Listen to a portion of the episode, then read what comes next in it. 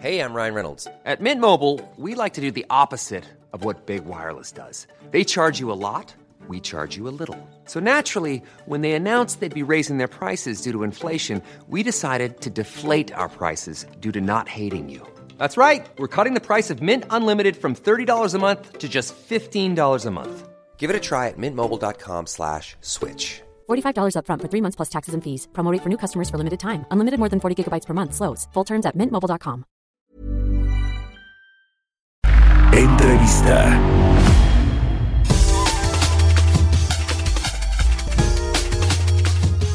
Ya estamos de regreso aquí en Bitácora de Negocios. Son las 6 de la mañana con 30 minutos, tiempo del centro de México.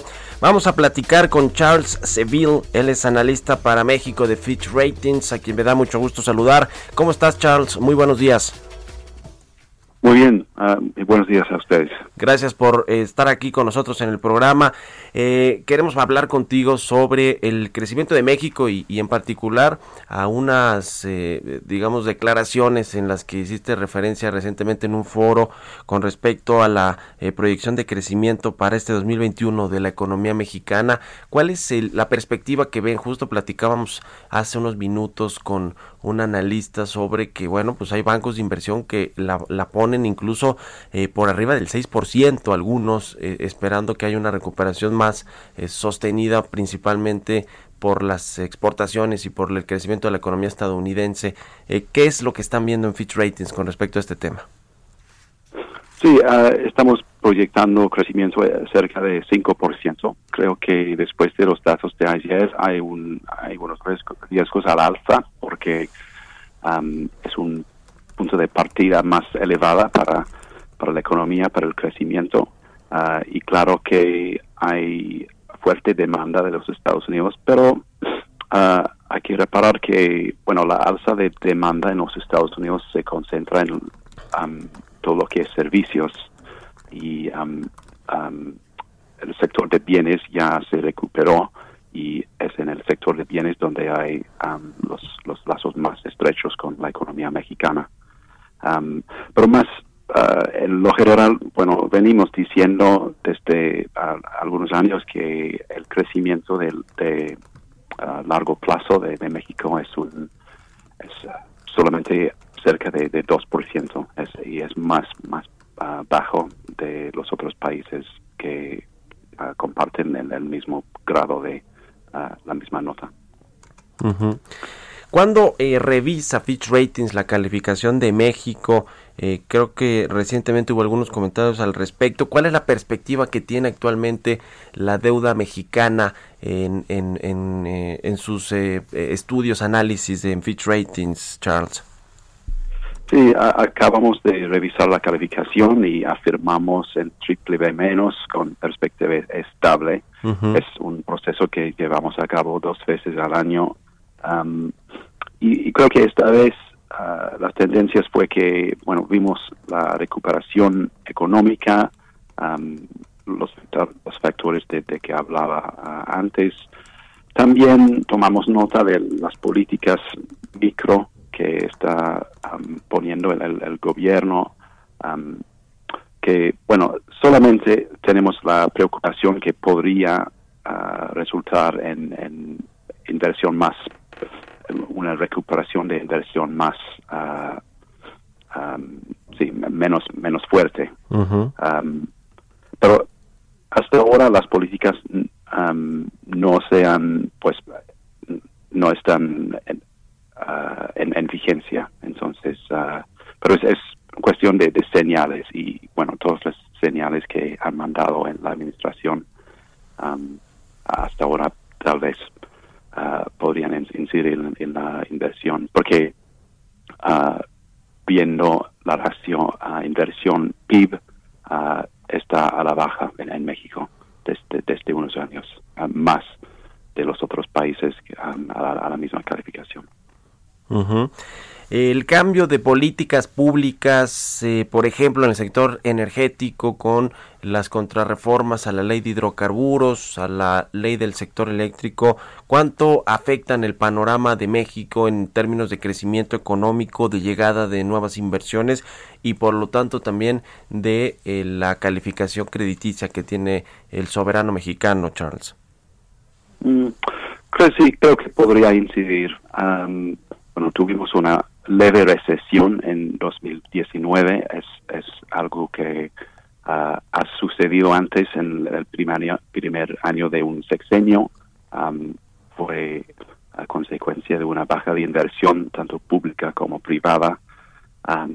y en cuanto al sector, está, las medidas están confinadas hasta ahora al sector energético. Ah, y ese es sector importante, uh, pero sí, creo que sí, la, panorama para una recuperación con el TEMEC, uh, que es, puede, puede ser positiva para el, crecimiento, pero uh, dicho eso, vimos un bueno crecimiento por debajo de 3% en, el 2022. El caso de petróleos mexicanos, ¿cuánto, eh, digamos, afecta o, contamina la calificación eh, de la deuda mexicana y lo pregunto porque en el gobierno federal eh, pues funcionarios como el secretario de Hacienda se han quejado eh, de las calificadoras en el sentido de que eh, pues utilizan a Pemex también como pieza fundamental de la calificación de México. No sé si porque el Estado respalda esta petrolera que es la más endeudada del mundo o porque pues, le hace varias transferencias de dinero. Parte del presupuesto todavía depende de Pemex por lo menos a un 15% del presupuesto federal. ¿qué, ¿qué decir al respecto de esto de estas críticas que veces hacen los funcionarios mexicanos de la importancia que tiene la calificación de Pemex y eh, eh, su, su influencia en la calificación del soberano. Bueno, para no responder directamente a las críticas, pero puedo explicar cómo lo tomamos en cuenta. Sí, por favor. Ah, la deuda de Pemex suma 9% del, del PIB y la compañía, bueno, las finanzas suyas ah, no están muy sanas y bueno, el gobierno tiene que apoyar a la empresa con um, recortes de impuestos y inyecciones de capital. Y es algo que sí influye las finanzas propias del gobierno uh, federal. Um, y por eso que, que lo y así es que, que lo tomamos en, cuenta.